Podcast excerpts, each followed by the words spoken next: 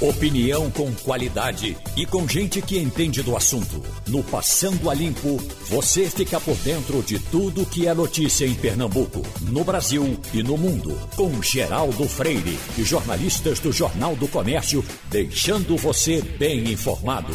Passando a Limpo. Passando a Limpo começa com Wagner Gomes, Mirela Martins, Romualdo de Souza o doutor Gonzalo Vecina, para a gente não conversar muito, a gente vai direto com ele, um homem muito ocupado, que nos dá a satisfação de participar hoje do programa. O cientista Gonzalo Vecina é médico sanitarista, fundador e ex-presidente da Anvisa, está vivendo um momento de muita tensão no Brasil, tratando desses assuntos no mesmo dia, doutor Gonzalo, em que a OMS, não, não vamos dizer comemorando, mas está informando que a, declarou a pandemia do coronavírus no mundo há um ano. Eu pergunto, para começar a nossa conversa, esse foi o pior ano da sua vida, o ano mais tenso da sua vida, convivendo com coronavírus? Mas sem nenhuma dúvida, esse foi um ano muito difícil. Primeiro que eu não conseguia, quando isso começou, apesar de tudo que eu já li, de tudo que eu estudei, de tudo que eu esperava, é, eu não tinha percepção de que isso ia durar tanto tempo e que seria uma desgraça muito maior do que a desgraça que foi a gripe espanhola. E que a gente ia chegar neste momento ainda com a epidemia graçando dessa forma, matando dessa forma, nós estamos numa curva ascendente fantástica, terrível. Este ano foi. Todo dia tive que me superar para conseguir é, levantar e voltar a conversar, e voltar a fazer coisas, e voltar a pensar em como nós teríamos que enfrentar essa, essa desgraça que nós estamos vivendo. E o pior de tudo ainda é, tem governo sozinhos. É, eu passei a minha vida toda, eu sou funcionário público, eu passei a vida toda trabalhando com o Estado e para a sociedade. E de repente me vejo órfão, sem a, o auxílio do Estado. Então, esse foi um ano campeão. Duvido que eu tenha outra coisa pior, até porque tenho menos tempo de vida. Né? O doutor Vecina eh, tem Wagner Gomes, Mirela Martins e Romualdo de Souza aqui para as perguntas. Mirela Martins. Bom dia, professor. É, há exatamente um ano, no dia 11 de março de 2020, a OMS declarou ao mundo que vivíamos numa pandemia. Teria sido diferente se a instituição houvesse feito alarde antes. É, e mais, vivemos o pior momento da pandemia atualmente, com mais de mil mortes, como foi nessas últimas 24 horas, ou a gente pode dizer que piorar ainda é possível? Olhando naquele momento em que. Bom, bom dia, Mirella, desculpa, bom dia. É, olhando naquele momento, hoje, e até naquele momento também, não me lembro bem disso, eu acho que é, ser arauto de uma tragédia antes é, não é bom. Você errar ao dizer estamos vivendo uma tragédia e a tragédia não é aquilo tudo, é ruim, porque isso impacta muito a vida das pessoas todas. Então, eu, eu prefiro receber uma notícia ruim atrasado do que antes. Não teria nada que nós poderíamos fazer antes. Nós não faríamos antes. Nós, é, é, tomar medidas mais duras é sempre muito mais difícil. Veja agora, agora nós estamos vivendo o, os piores momentos desta tragédia. Hoje nós estamos com 2.700 mortos. É, infelizmente, nós vamos ultrapassar os 3 mil mortos por dia.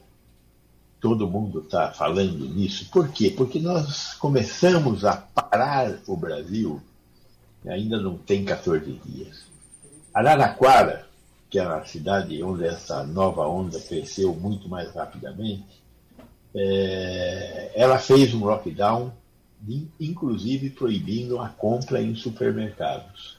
Os supermercados só funcionaram através de delivery na cidade de Araraquara.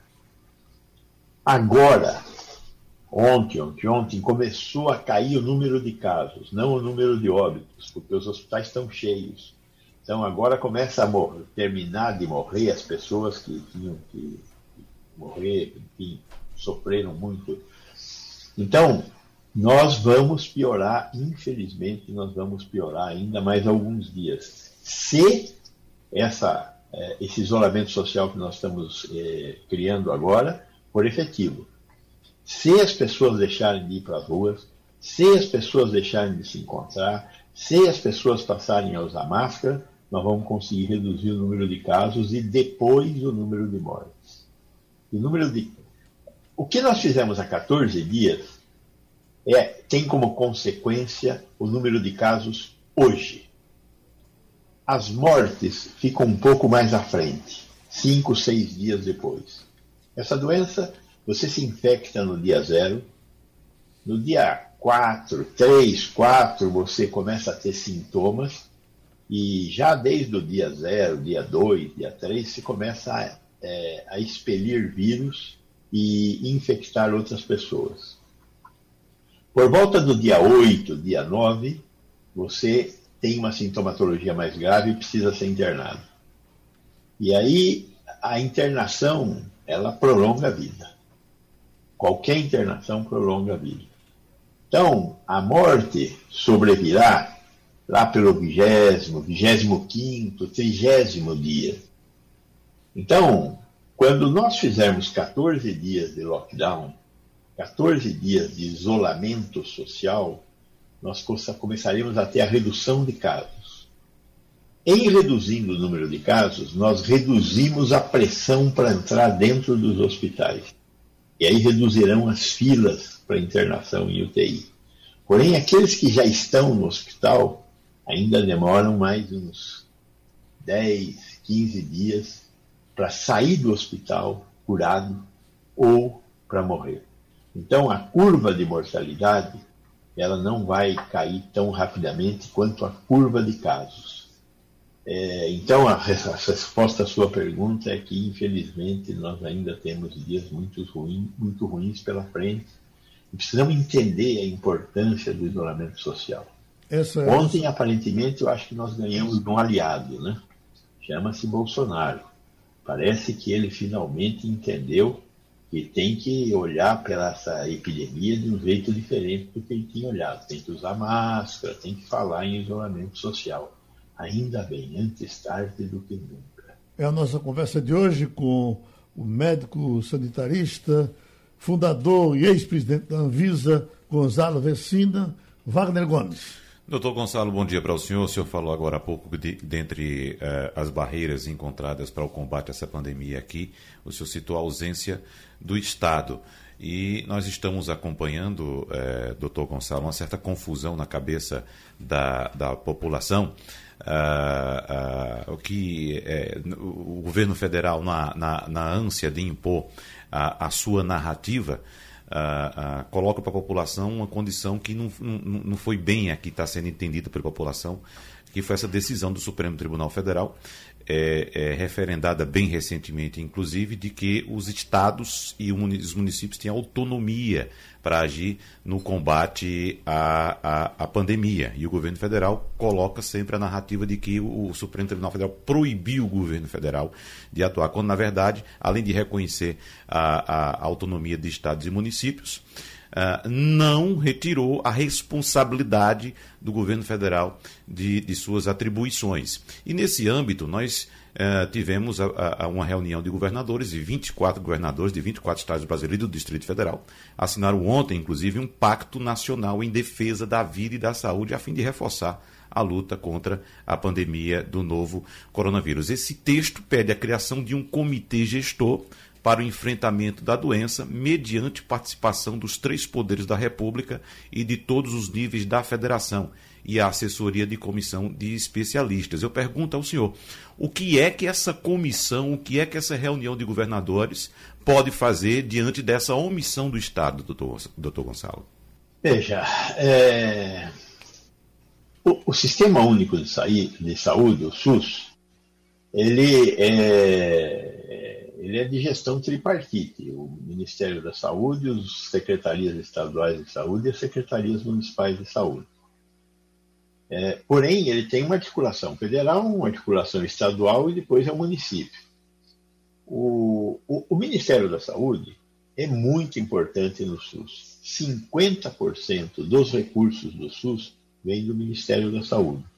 25% são estados e 25% são municípios. Então, a presença do Ministério da Saúde é fundamental. O Ministério da Saúde é responsável pelo financiamento do, da assistência hospitalar. E, neste momento, o que está sob pressão são os nossos hospitais. Nós chegamos a ter quase 15 mil leitos financiados pelo Ministério da Saúde é, a mais. Neste momento, a maioria desses leitos foram desativados. Estamos com 3 mil e poucos leitos somente financiados pelo Ministério da Saúde, e isso é parte da explicação desse momento que nós estamos vivendo, sem vagas em praticamente todo o país nas nossas UTIs. O Ministério da Saúde, primeiro, não entrou na equação é, da discussão de como combater essa doença. Tentou começar a comprar vacina em fevereiro, e agora, em março, está fechando alguns negócios. Aparentemente está fechando. Nós não temos nenhuma é, assinatura de contrato até agora. Essa pandemia não tem jeito. Ou tem vacina, não tem outra saída, ou tem isolamento social. As pessoas não podem se encontrar. O Ministério da Saúde não participou de nenhuma das duas ações. Os governos estaduais estão ralando essa história o tempo todo. Agora, aí vem a pergunta: o governo estadual pode comprar vacina? Bom, agora tem até uma lei que permite que eles comprem vacina. Agora, pensem bem. Vamos pensar o seguinte: Pernambuco compra vacina. A Paraíba e o Sergipe e Alagoas não compram. Está certo isso? Os pernambucanos terem vacina e os para, paraibanos não terem vacina? Tem alguma lógica isso? Não tem uma lógica. Tem lógica o Brasil ter vacina.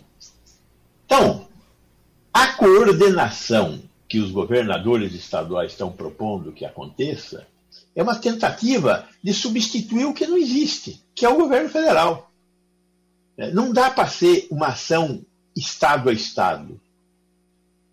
Uma ação Estado a Estado é, é indecente, porque pode chegar numa situação dessa, de um Estado ter vacina e outro Estado não ter vacina, ao lado. Então, tem que coordenar a ação que o Ministério da Saúde não está fazendo. Então, essa iniciativa dos governadores, embora eu ache uma iniciativa muito difícil de ir para frente, que se é difícil governar Estado a Estado, é muito mais difícil tentar criar um consenso entre 27 governadores. Primeiro que nem foram os 27, faltaram alguns porque não quiseram assinar essa, essa ação conjunta. Agora, tem uma chance da gente conseguir uma articulação que melhore a resposta do Estado.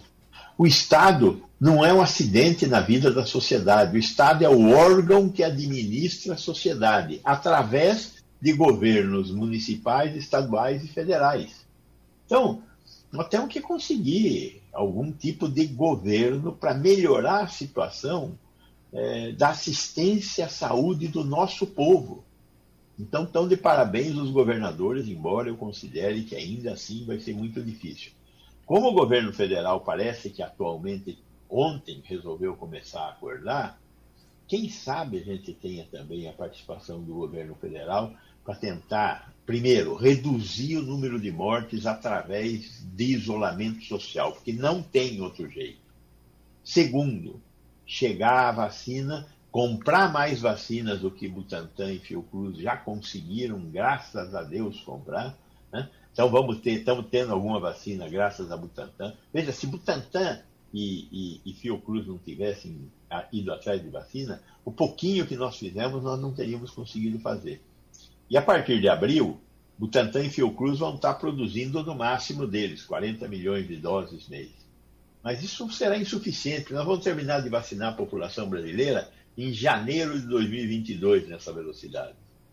Então, trazer mais vacinas já é fundamental. Não tem vacina para fazer já, porque nós começamos a procurar vacina agora e o mundo inteiro quer vacina. Então, se comprar hoje, com sorte, nós vamos receber no segundo semestre.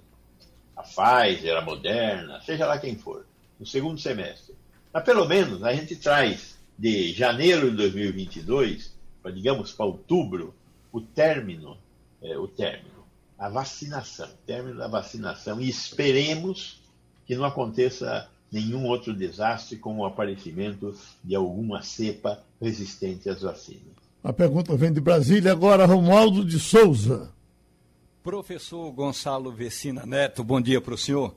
Professor, em 1999, no ato de criação da Anvisa, o então presidente da República disse que era fundamental que tivéssemos, palavras de Fernando Henrique, uma agência reguladora que fosse o olho, ah, desculpe, os olhos do cidadão no enfrentamento de pandemias, das ações de saúde, das questões sanitárias. Na sua avaliação, professor, faltou uma agilidade da parte da Anvisa nos tempos de hoje? Porque o que a gente viu por aqui, professor, foi que eh, demorava um tempo para fazer uma análise, daí a pouco fazia reuniões extraordinárias, inclusive com acompanhamento da imprensa. Como é que o senhor avalia a, a ação da Anvisa agora nessa pandemia, professor? Bom, vamos começar dizendo uma frase meio chacota. Cada macaco no seu galho.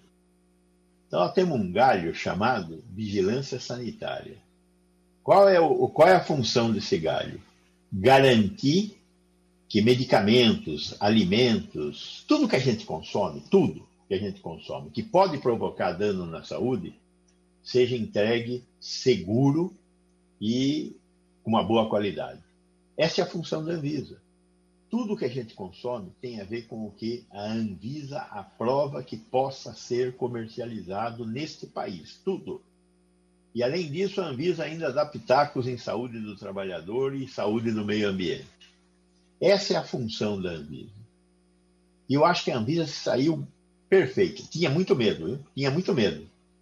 Mas o corpo de servidores da Anvisa fez com que aquilo mostrasse o que é ser uma agência de Estado independente, não uma agência de governo, uma agência de Estado. Não se dobrou a nenhuma solicitação esdrúxula do atual governo. Aprovou a vacina Sinovac, quando chinesa, quando o presidente disse não comprem esta vacina. A agência respondeu à sociedade brasileira à altura e foi galharda, corretíssima o tempo todo. Tem um outro, um outro galho chamado vigilância epidemiológica, que é quem acompanha o, o aparecimento e a ocorrência de doenças, de doenças novas, vai acompanhar e explicar como é que essas doenças ocorrem, vão tentar fazer o sequenciamento de vírus. O Brasil não tem uma vigilância epidemiológica que mereça esse nome hoje em dia. O que, que tem nos Estados Unidos? Tem o Centro de Controle de Doenças de Atlanta, o CDC. E se você pegar todos os países da Europa com siglas parecidas, todos eles têm centros de controle de doença. A China tem centro de controle de doença. O Japão tem centro de controle de doença. O Brasil não tem. O que, que faz um centro de controle de doenças? Vigia o ambiente e sempre que aparece alguma doença que ninguém consegue explicar, vai lá, estuda se tem bicho envolvido com isso, sequencia o bicho é, é, o tempo todo. É uma estrutura que tem que fazer isso. Ao mesmo tempo, acompanha a saúde da população. Então, ele não espera acontecer alguma coisa, como eu disse no primeiro momento. Agora, ele, ele tem uma capacidade de fazer o que a gente chama de saúde populacional. Acompanha grandes massas populacionais e vê o que está acontecendo na população, para ver como é que nós estamos respondendo obesidade, é, câncer, é, doenças cardiovasculares, doenças infecciosas, enfim, tudo. E um terceiro braço que é responsável também por formação de pessoas que estudam o aparecimento de doença, que são os epidemiologistas. O Brasil forma muito poucos epidemiologistas. Temos poucas escolas fazendo isso. Então, Este, esta é uma das fraquezas ainda do SUS. Nós temos que dar conta disso.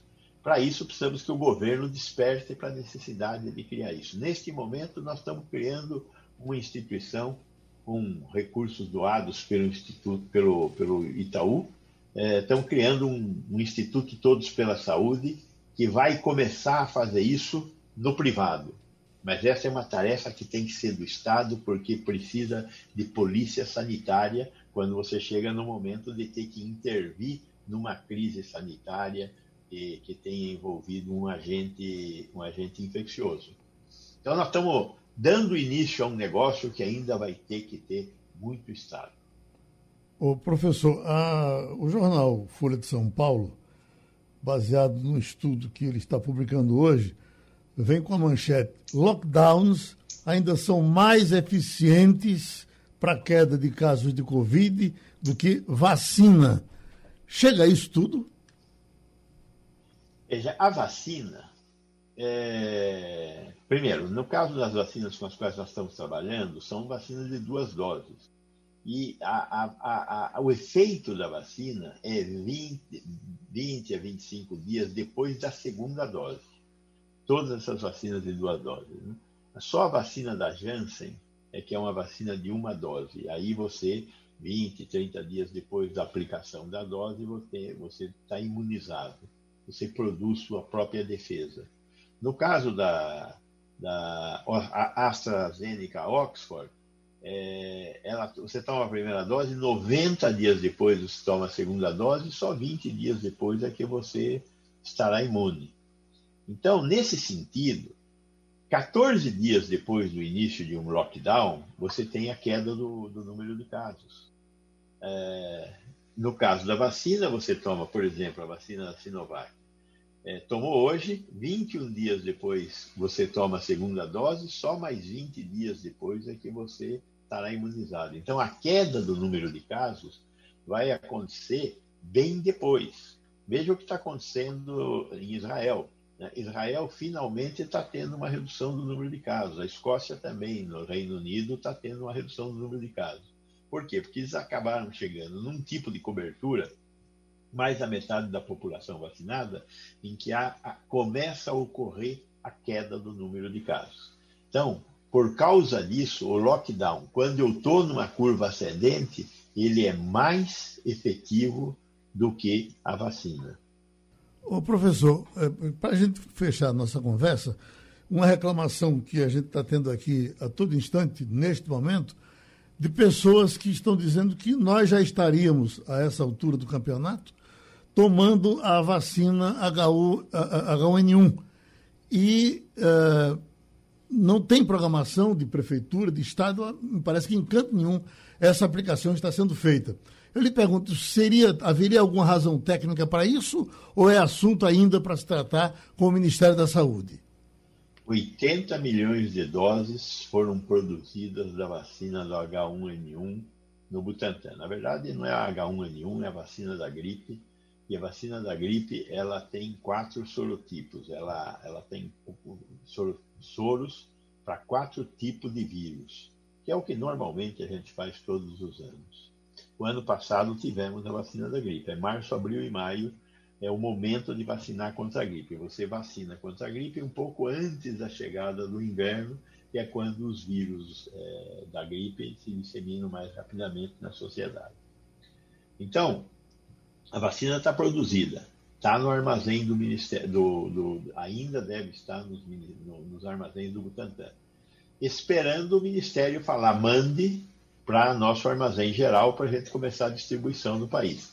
Quem, de, quem, quem dá a ordem de vacinação é o Ministério da Saúde. Então, não existe nenhuma razão para o Ministério da Saúde não ter feito isso. Já foi feita uma discussão sobre a concomitância das duas vacinas. E já existe um consenso de que a, a vacina da gripe deve estar distanciada de duas semanas da vacina, qualquer vacina é, do Covid-19. Então, só tem que organizar. Né? Organizar é uma das funções da gestão. Esse eu acho que talvez seja a dificuldade do governo federal, né? Gestão. Precisa gerenciar isso. Sem dúvida, não vai ser fácil você administrar a, a, vacina da gripe, junto com a distribuição e vacinação de duas vacinas diferentes do Covid-19, e tendo que respeitar esse prazo de duas semanas entre uma vacina e outra, porque nós não sabemos quais são as consequências de tomar essas vacinas concomitantemente. Então, melhor é espaçar um pouco o, o, a distribuição e, o, e a aplicação das duas vacinas. Pronto, doutor Vecina. O Pernambuco lhe agradece e espera contar com o senhor outras vezes aqui pela Rádio Jornal do Comércio, tá certo? Muito obrigado, parabéns pela tarefa de informar os nossos pernambucanos aí. É fundamental. Com informação, nós saberemos o que nós devemos fazer de certo. Muito obrigado e contem sempre comigo. É, eu tenho andado muito por aí e, fotografado e colocado no Instagram é, pichações da cidade. E essa, ontem eu coloquei uma, e hoje recebo aqui a informação de Elton Ponce de que aquele prédio que eu, uh, sem nenhuma intenção, só estava querendo ver a pichação, aquele prédio que eu coloquei uh, no Instagram, é o prédio da CTTU, que está coberto de pichação. Você imagina, o prédio da prefeitura, todo pichado. Bom, pichação você tem em todo canto. Agora, o problema é que você aqui ali encontra, olha, gente que diz, o mundo todo é assim, não é verdade, o mundo todo não é assim. Aliás, pichado igual o Recife hoje, talvez você não tenha nenhuma cidade no Brasil. O Recife está pichado, passando da conta. São Paulo é, Geraldo. Mas, do, do jeito daqui, acho São não. Paulo é. São do jeito Paulo daqui, acho não. São Paulo, Aliás, inclusive, é, é, eu vi no fim, no fim de semana. Um camarada dando entrevista com uma pichação atrás. Não, não foi isso não. Não foi isso não. No fim de semana. É, anterior a esse, quando houve aquela primeira restrição em São Paulo, de fim, aquela restrição do fim de semana, como a gente está fazendo aqui, São Paulo fez um, um pouco tempo. E a reportagem, passando pelas ruas do centro de São Paulo, mostra nas lojas fechadas, e era tudo pichado do mesmo jeito. É, Veja, é difícil. Eu quero dizer que o, nem o Recife foi assim o tempo todo. O Recife de Jarbas não foi assim. O Recife de Roberto Magalhães não foi assim. Vamos pensar um pouco. João da Costa, quando foi prefeito recentemente, com toda a buraqueira que a cidade tinha, João da Costa chegou a fazer uma campanha e começou a aplicar na, na, na cidade contra a poluição visual. Vai, se lembra disso? Mudou até as placas, inclusive. Mudou placas. Aquela área de boa viagem ali da Conselharia foi muito bem resolvida com isso. Estrada dos Remédios aqui, por onde a gente passa quase todo dia, foi uh, tiraram aqueles outdoors uh, uh, mal colocados no meio da rua. E certamente a pichação estava naquele. Agora, nós nos acostumamos com isso. É, é, essa é outra história. É, dois pontos que eu queria é, colocar aqui na nossa conversa. Um, a diferença de pichação e grafitagem, porque existe a grafitagem, é um tipo de arte, manifestação cultural, e existe a pichação, que é sujeira. Essa a gente nem discute. A, a grafitagem é outra história existe a sujeira, mas a gente volta para a questão da educação, né? O que é, o que é que falta? Falta educação. A gente viveu um ano que a educação era online, e poucas pessoas tiveram acesso, porque muita gente não tinha internet, muita gente não tinha o um smartphone para poder assistir a aula. Então a gente passou esse ano acéfalo na educação. É. Então é muito difícil acho que a gente. Falta o poder da autoridade. É, na verdade, na verdade, a cidade precisa ter um dono. É? E quando eu falo um dono, não é o prefeito que tem que ser o dono da cidade. Quem tem que ser o dono da cidade é o nós, povo. Nós. É a população da cidade que tem que exigir isso. Agora, nas grandes metrópoles, Recife, São Paulo, Rio de Janeiro, outras grandes cidades do mundo, é difícil acontecer isso. Numa cidade menor, onde a população consegue ter é, um, uma força maior sobre as ações do município, de Câmara de Vereadores, de Prefeitura e tal, isso sim é, é facilmente resolvido. Né? Agora, numa cidade grande, populosa como Recife, como São Paulo, Rio de Janeiro e outras grandes metrópoles, isso é muito complicado. Mas vamos encontrar a solução? Vamos dizer o seguinte: se o meu prédio estiver pichado, eu não pago o IPTU dele. Aí você é acionado judicialmente. Sim, bom, mas eu não pago e vai, vai ser todo mundo acionado. Como a cidade está toda pois é. fechada, é. ninguém vai pagar. Pois é. Estamos com o procurador do Ministério Público, Cristiano Pimentel. E, doutor Cristiano, uh, o Ministério Público viveu um momento de grande credibilidade, de muita vibração da sociedade com o trabalho do Ministério Público, justamente em cima da Operação Lava Jato. Agora, vem o, o ex-presidente Lula e diz que está sendo vítima do do maior conluio, do maior erro, não diz erro não, da maior mentira jurídica da história do Brasil. E se isso vai entrando na cabeça do povo, o senhor teme que esse Ministério Público, com, tanto serviço que presta, perca alguma coisa da sua credibilidade junto da população? O senhor continua aliado, por exemplo, do pessoal do Paraná? Olha, não é questão de ser aliado ou não. É que a Constituição de 88, que foi votada por uma Assembleia Constituinte, logo após a ditadura militar, ela expressamente disse que cabe ao Ministério Público a defesa da sociedade, a defesa dos direitos e garantias individuais e, teoricamente, também, por consequência, o combate à corrupção nos governos, na administração pública. O que eu vejo é que existem pessoas poderosas na República que não querem mais deixar o Ministério Público exercer esse mandamento da Constituição de 88. Porque o que aconteceu esta semana com a Lava Jato, nessas duas decisões de segunda e terça de dois ministros do STF diferentes, não é nada diferente do que vem acontecendo nos últimos 20 anos, Geraldo. Porque a sociedade jurídica está constatando de uma forma tônica que praticamente todas as operações desenvolvidas contra pessoas poderosas em determinado momento são anuladas ou no STJ ou no STF. E aí eu vou listar algumas operações que foram, por exemplo, Operação Diamante, Chacal, Dano Estado, Boi Barrica, Dilúvio, Suíça, Castelo de Areia, Poseidon. Todas essas operações foram desenvolvidas na primeira e na segunda instância, desembargadores de segunda instância avaliaram sem nulidade, e quando chegou ou no STF ou no STJ, foram anuladas falando assim supostos detalhes técnicos, mas detalhes técnicos que tinham sempre uma regra, Geraldo. Eram regras novas criadas muitos anos depois da operação ter sido deflagrada, como nesse caso da Lava Jato, não é que o Fachin ele anulou quatro anos depois que ele era o relator do processo, ele anulou a Lava Jato dizendo que a vara de Curitiba não era competente. E aí eu dou um detalhe. Eu lembrava de do plenário do Supremo por três vezes ter decidido que a vara de Curitiba era competente para julgar o ex-presidente Lula. Mas depois pessoas foram contabilizar e descobriram que o Supremo Tribunal Federal, por oito vezes, disse que a vara de Curitiba era competente para julgar o presidente Lula. Ou seja, o Supremo Tribunal Federal revogou um entendimento que ele já tinha dado oito vezes, não é? E se anulou, não é, todo esse trabalho que foi desenvolvido durante sete anos, Geraldo.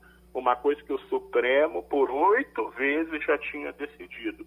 Então, eu acho que o, o problema não é a credibilidade do Ministério Público, é que os membros do Ministério Público ficam muito desestimulados de trabalhar, porque eles têm a consciência de que no Brasil não adianta você desenvolver um trabalho contra a corrupção, porque quando chega num tribunal superior, ele corre risco de ser anulado um trabalho de anos por causa de uma regra inventada posteriormente. Isso é, lembra, Geraldo, daqueles campeonatos de futebol que não havia a regra da linha de impedimento. Aí você vê que aos 48 do segundo tempo, um time está 4 a 0 não é, no, no jogo, aí o juiz apita e diz assim, ó, oh, tô anulando os quatro gols e vamos estabelecer a partir de agora a regra da linha de impedimento no jogo uma regra que não existia no início do jogo. Então é muito difícil você trabalhar porque nenhum membro do Ministério Público é mandinar para adivinhar regras que serão criadas anos depois. Wagner Gomes?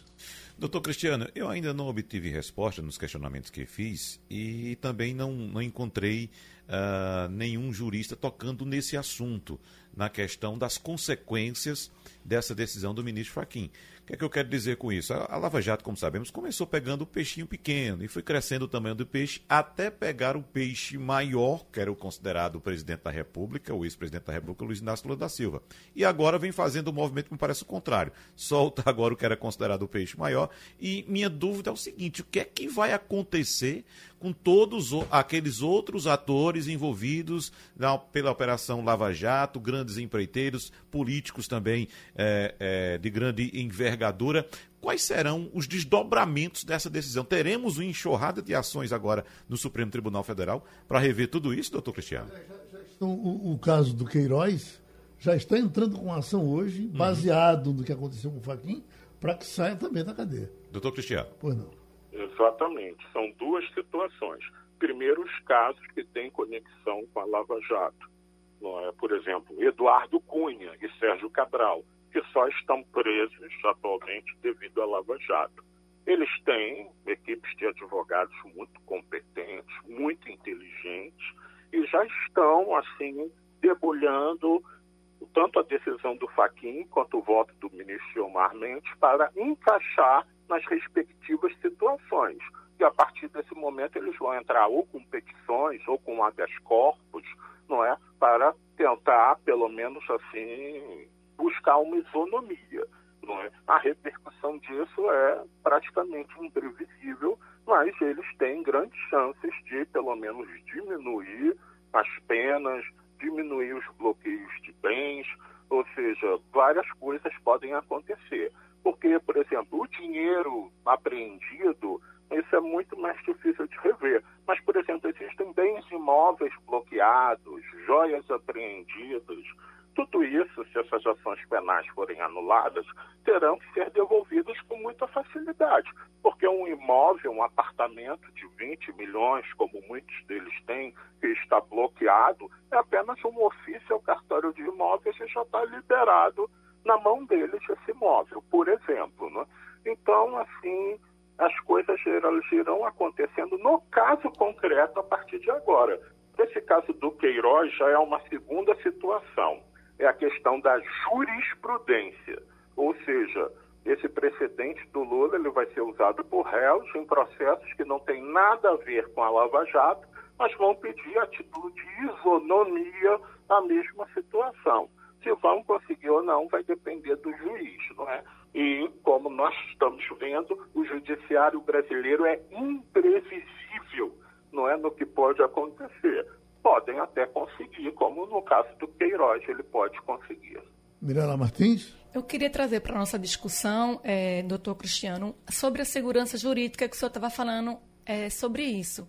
É, como é que fica é, a segurança jurídica nesse país depois dessa decisão de sete anos? A gente demorou sete anos para ter uma possibilidade de uma parcialidade do juiz Sérgio Moro. Como é que fica a segurança? Como é que fica o mercado vendo o que acontece com o STF? Olha, é muito importante destacar isso, porque colocam na Lava Jato e no ex-juiz Sérgio Moro essa insegurança jurídica, mas como eu já disse, quem decidiu que a vara de Curitiba era competente para julgar o ex-presidente Lula foi o Supremo Tribunal Federal por oito vezes antes dessa decisão dessa semana. Outra coisa também que as narrativas crescem é que quem prendeu o ex-presidente Lula foi o juiz Sérgio Moro. Não foi, não é? É preciso também desfazer essa narrativa. Nós todos deveríamos lembrar, alguns estamos esquecendo, que foi o Supremo Tribunal Federal que no habeas corpus, que ficou 12 horas seguidas num dia discutindo e 12 horas seguidas no outro dia discutindo também o habeas corpus, o plenário do Supremo Tribunal Federal, que autorizou a prisão do ex-presidente Lula. Não foi Moro que prendeu o ex-presidente Lula, foi o plenário do Supremo Tribunal Federal que autorizou, e isso foi transmitido na TV Globo News, não é TV Justiça, e o Brasil todo acompanhou até de madrugada, não é? Nós lembramos disso. Então, assim, o que eu vejo é que se criam muitas narrativas posteriormente para colocar em pessoas que não são responsáveis pela insegurança jurídica essa pecha. E, por exemplo, no voto do ministro Gilmar Mendes, na terça-feira, ele imputou uma parcialidade, porque o ex-juiz Moro aceitou ser ministro de Estado posteriormente. E ele dizia que isso já era suspeição, porque ele já tinha uma intenção. Gente, eu escutei na Rádio Jornal um cientista político, sete dias antes do primeiro turno de 2018, dizer que tinha certeza absoluta que Geraldo Alckmin está no segundo turno. Que previsão, que adivinho maravilhoso seria o Moro, não é? Para já anos atrás prever que Bolsonaro iria se eleger presidente da República, não é? Durante a corrida eleitoral de 2018, o ex-presidente Lula já estava preso há vários meses. Como que a ida posterior de Moro para ministro de Estado pode gerar uma parcialidade? Isso é uma coisa ilógica, isso é contrária até a linha do tempo. Né? Até porque o ministro Gilmar Mendes, ele era procurador do Ministério Público Federal concursado, foi ser subchefe de assuntos jurídicos do governo Fernando Henrique, e depois foi ser ministro de Estado da Advocacia Geral da União, e ali ele se projetou para posteriormente ser nomeado ministro do Supremo Tribunal Federal, legitimamente dentro das regras do jogo.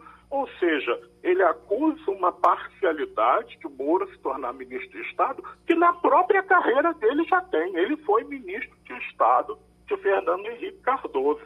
Então, a meu ver, realmente é um voto assim inexplicável, porque ele está dizendo assim: você que é promotor, você que é juiz, não deixe sua carreira não, fique até se aposentar. Porque se você sair para um outro projeto de vida, para advogar, para fazer alguma coisa, você é parcial.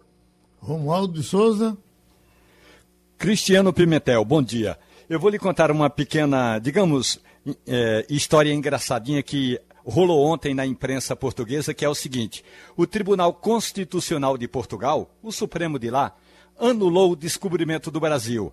A alegação do juiz é que Pedro Álvares Cabral não tinha competência para vir para cá, para o Brasil, porque estava a caminho das Índias. Eu lhe pergunto, o senhor espera alguma surpresa, mais surpresas, da segunda turma em relação a processos como, por exemplo, de Sérgio Cabral ou de outros envolvidos na Operação Lava Jato, mas que, segundo o Supremo, não tem conexão direta? Olha, Romualdo, é, atualmente na comunidade jurídica, o corrente é que do Supremo se pode esperar tudo. Na terça-feira, nós vimos que, ao final do voto, o ministro Gilmar Mendes disse que estava condenando Sérgio Moro a pagar as custas, num julgamento de habeas corpus, não é? Ou seja, ele estava condenando o juiz a pagar as custas. E eu pergunto a você, o juiz Sérgio Moro era parte daquele processo de habeas corpus? Não. Ele foi intimado para se defender? Não. Mas ele foi condenado a pagar as custas. Ou seja, Mirella sabe, não é? Outros aí também da área jurídica sabem. Você não pode condenar uma pessoa se ela foi intimada para se defender. Mas nós vimos isso transmitido ao vivo e todo mundo achando normal, entendeu?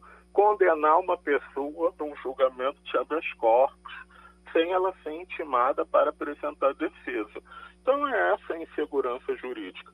Eu pergunto, um juiz não é, de província, como se diz na área jurídica, interior, um promotor estadual, que segurança ele tem de desenvolver um trabalho é, de combate à corrupção política diante desses precedentes? Não. Infelizmente, o que estamos vendo é promotores e juízes dizendo aos seus colegas nos grupos que não vale a pena trabalhar pelo povo no Brasil, porque poderosos da República não deixam esse trabalho evoluir, mudando retroativamente as regras do jogo. Muito obrigado ao doutor Cristiano Pimentel, procurador do Ministério Público, que participou do Passando a Limpo. Está chamando muita atenção o leilão do Detran para vender perto de 500, 500 carros. O, o nosso Antônio Silva vai nos explicar isso, até tirando a dúvida, porque muita gente pode estar pensando de que esse leilão é envolvendo aqueles carros chamados o cemitério dos sonhos, que o pessoal chama, que tem ali perto da 232, perto de Vitória, quando as pessoas passam, estão aqueles carros que são tomados pelas financeiras. Esses aqui do Detran é, são tomados em outras ações. Não é isso, mestre Antônio, Antônio Silva? Na verdade, eles, eles, não são tomados, Geraldo. Eles são é, apreendidos por falta de pagamento de algum imposto, né? IPVA, o licenciamento, nesse sentido. Mas aí, o, o, o, esses veículos do Detran, quando entra em leilão, o proprietário pode reaver o veículo até um dia antes da realização do leilão. Uhum. Escute, agora, o, a qualidade dos carros, é, desse outro que eu lhe falei, do cemitério é, dos sonhos, é uma qualidade bem melhor do que a qualidade desses carros apreendidos pelo Detran. Eu já fui uma vez, no, antes de um leilão desse, e era uma bagaceira danada. Ainda é assim ou está melhor agora? Não, está melhor porque é, é, desde. É, a gente está em 2021 e o que acontece? Para quem não acompanha a história dos leilões do Detran, ele começou, se eu não me falha a memória, em 2005 é, a gente pode até dizer que hoje o leilão do Detran está tá na terceira geração. A primeira geração foi do doutor Paulo Brito, que estava fazendo os leilões, basicamente fazendo recolhendo esses veículos, como você falou, do cemitério dos sonhos, no interior do estado. Depois passou por Eucaris, que foi a segunda é, responsável pelo leilão, que começou a, alavancar mais forte o, o, o, trabalho de remoção de veículos do, do, interior, que vivia abandonado em Tiretrans, em delegacias, nesse sentido. E chegou até mim em, 2018, em 2018 manter esse trabalho que esses dois já vinham seguindo. Então a gente aumentou um pouco a quantidade de veículos aí você tem essa percepção de que naquele momento os veículos eram mais é, danificados, por quê? A legislação anterior, ela impossibilitava de você vender um veículo em bom estado de conservação. É, a partir de 2016, com a operação da resolução 623, ela permite que a gente bote o veículo no leilão após 60 dias abandonado no depósito do DETRAN. Então, assim, existe ainda muitos veículos com estado de conservação ruim, que ele é classificado como sucata, e outros não, os outros são, já são mais perfeitos. A diferença entre esse leilão, que quem faz o leilão é o Coliseu Leilões, qual é a diferença do Detran para os dos outros que são perfeitos, como você mesmo falou? A diferença é que a maioria dos veículos que o Coliseu faz no leilão são veículos que são negociados entre o banco e o antigo proprietário. Geralmente eles não conseguem pagar, então eles devolvem o veículo em estado perfeito, praticamente zero. Já o nosso, infelizmente, não são todos, mas acredito que em torno de 15% é perfeito. Uhum. Mirela Martins? É, eu tinha uma curiosidade. É, quais, quais as pessoas que podem participar? Quem é que pode dar lance? E qual o carro que tem mais para ser leiloado? Bom, hoje O leilão do Detran, na realidade, que é um pouquinho mais específico, é qualquer pessoa maior de 18 anos, exceto funcionário do Detran. Então, qualquer pessoa que não seja funcionário do Detran pode a, é, dar lance em um, um, lote de veículo em leilão. É, estamos passando por um momento de, que eu digo assim, que foi um momento bom no sentido que a gente vinha tentando implantar esse modelo de que hoje acontece no leilão há três anos não conseguíamos, que era simplesmente fazer o leilão 100% online, para evitar pessoas que saiam de uma distância maior, tem gente que vem da Paraíba, Alagoas, Sergipe, para um leilão do Detran. Então a gente conseguiu, em 2020, 2020, devido à pandemia, colocar o sistema todo online. Então hoje fica mais fácil. A única complicação é a pessoa entra no site do Coliseu Leilões, faz um cadastro, imprime esse cadastro, vai no cartório, reconhece firma e devolve esse cadastro ao Coliseu e está feito o seu cadastro. Bom, Wagner quer fazer a pergunta, e Wagner é muito importante desse assunto de carro, mas tem uma curiosidade que é minha e de pessoas que eu encontrei na rua que falaram disso ontem. Que essa questão de entrar em leilão, isso é para pessoas que têm conhecimento, que já participam de, disso por algumas vezes. Existem pessoas que vivem participando de todos os leilões. Se eu chego lá e eu sou um, um, um Zé Mané e não entendo muito do, do, do, do que estou fazendo, eu vou dançar na chapa quente. É assim um neófito pode se dar bem participando de um leilão desse? A minha pergunta é nessa linha também, Geraldo, e eu quero só acrescentar ao doutor Antônio que é bom a gente enfatizar que esse é um leilão oficial, de um órgão oficial, o Detran. Inclusive, eh, eu só quero colocar mais, saber do doutor Antônio, se há visitação para esses lotes desses veículos, porque a minha questão é o seguinte, doutor Antônio.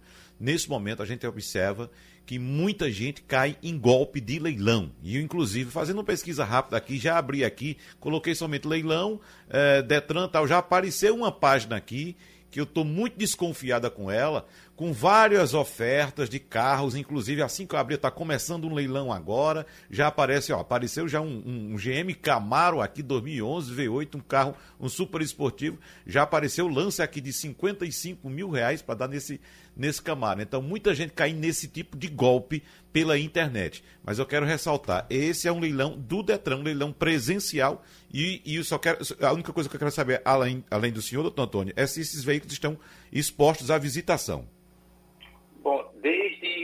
março, março de 2020, que cancelamos a visitação do, dos veículos em pátio por conta da aglomeração de pessoas. É, então, o que, o que, a gente fez para minimizar a, a, não visualização do veículo, digamos assim? Então, cada veículo que está loteado para o leilão de amanhã, foi gravado um vídeo dele minucioso para as pessoas que é, compram um veículo em leilão do Detran veja mais ou menos como é que está o veículo, a situação dele. É, vale salientar que é o seguinte, o Detran, na história dele, nunca colocou um Camaro para venda e não vai ser hoje. Esse, esse, esse, é, essa empresa que colocou aí, usando o nome do Detran, provavelmente deve não, doutor Antônio, né, não foi isso que eu disse. Não usou o nome do Detran. Disse que eu fiz uma pesquisa é, procurando o, o, o, leilão do Detran e apareceu imediatamente esse site, que eu não conheço, entendeu? Porque tem alguns sites, uhum. que estão usando, por exemplo, ele está usando, é, se eu não me engano, é leilõesdetranpe.org. Todos os órgãos públicos, o final da terminação é .gov e não .org. Infelizmente, qualquer pessoa pode colocar um .org e usar o nome do, do da instituição. É, quem compra veículos no leilão do Detran há bastante tempo, como eu disse que a gente está no mercado desde 2005 vendendo veículos, sabe a qualidade dos veículos que tem. Então, quando aparece uma coisa muito bonita, muito perfeita, é golpe. Os carros do Detran não é tão perfeito assim, uhum. mas pode chegar com manutenção. É, outra, outra coisa que a gente vem alertando os novatos, porque geralmente quem está levando mais golpe hoje no mercado, devido só está fazendo visitação, que a gente chama de visitação virtual, são as pessoas que hoje querem comprar veículo em leilão e acham que está entrando em um site é, do, do, do Estado. O que é que eu estou aconselhando às pessoas? Quando for faturado o boleto, que hoje o Coliseu ele fatura, a pessoa faz o pagamento, antes de fazer o pagamento é faturado um boleto. Então nesse boleto vai lá o CNPJ do Coliseu Leilões. Antes da pessoa fazer a transferência ou o pagamento desse boleto, verifica se o CNPJ realmente é do Coliseu Leilões. Aí você já evita de ter com dor de cabeça. Nesse sentido. Uhum. Ô, ô, Romualdo, você mora longe, eh, lhe interessa esse assunto de leilão? Rapaz, eu gostaria de saber, doutor Antônio Silva, é o seguinte: é, na hora em que o carro é apreendido, tem um prazo é, para que esse, o, o, pátio do Detran se veja livre desses veículos. Por que, que a gente vê tantos pátios abarrotados de carro? É, Polícia Rodoviária Federal, Detran, Polícia Militar, por que, que demora tanto a fazer um leilão? Por que, que não faz leilão constantemente para se ver livre daquelas carcaças que, na maioria das vezes, só junta mosquito da dengue? É, infeliz, infelizmente, cada caso é um caso. Vamos por partes. É, geralmente, os veículos que estão pela PRF, eu vou responder pela PRF, é, vou falar dos veículos da PRF, mas não respondo pela PRF. É mais assim, um, um, um contato que eu já tive no passado com a PRF. Geralmente na PRF, acredito eu que se não mudou, mudou porque agora está tá com mais frequência fazendo leilão também a PRF. Mas antigamente, quando você passava nos postos da PRF e via aqueles veículos ali acidentados, é, amontoado ali, é tudo porque alguns veículos, tanto da PRF como dos batalhões da Polícia Militar, eles estão é, é, entrelaçados em um processo criminal. Então, para ser, independente se a legislação permite fazer um leilão de veículo desse, tem que ter autorização judicial para fazer esse leilão. Então, a demora é só essa. Voltando para os veículos do caso do Detran, que são apreendidos em, em fiscalização de trânsito, o que, é que acontece hoje com os veículos? Os veículos hoje, ele é apreendido na data X, uma data fake, qualquer data que seja. Então, após 10 dias de apreensão, o proprietário é notificado para retirar o veículo. Caso ele não tire, o veículo vai entrar em processo de leilão. A gente dá mais um prazo mais ou menos de 30 dias e o veículo entra no processo de leilão e a gente dá um prazo para o, o, o, o, proprietário retirar o veículo é, mais 30 dias, para somar um total de no mínimo 60 dias. É, hoje, fazemos quantos leilões por mês? Fazemos dois leilões por mês. Hoje, ah, hoje não, sexta-feira agora, a gente está no leilão número 5 de 2021. E já estamos no processo do leilão 9 de 2021. A gente praticamente a gente trabalha com quatro leilões na nossa frente. Então tá certo. A gente agradece ao nosso Antônio Silva. O leilão, portanto, é amanhã. Vamos ver se você pega um bom carro aí nessa parada. E terminou o Passando a Limpo. Opinião com qualidade e com gente que entende do assunto. Passando a Limpo.